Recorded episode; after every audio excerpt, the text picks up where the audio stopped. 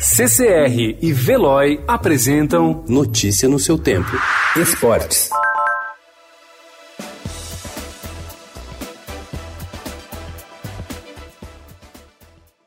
A FIFA confirmou que estuda criar um mecanismo para ajudar o futebol durante a crise causada pela pandemia do novo coronavírus.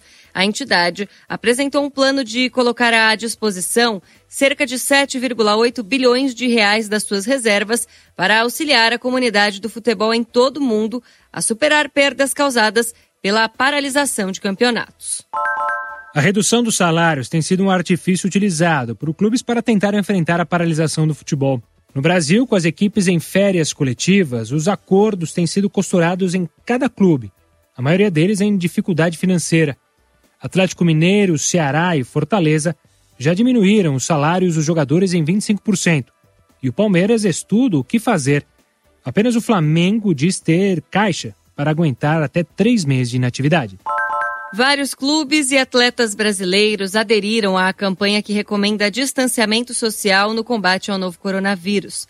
A iniciativa tem como objetivo conscientizar torcedores e fãs da importância de permanecer em casa. Flamengo e Santos campeão e vice do Brasileirão em 2019, respectivamente, são dois dos clubes que estão se manifestando por meio das redes sociais com as hashtags Fly em Casa pelo Mundo e Quarentena Santista. O técnico Tite garante que Neymar não é um jogador insubstituível, que seu melhor momento foi nos tempos em que defendia o Barcelona.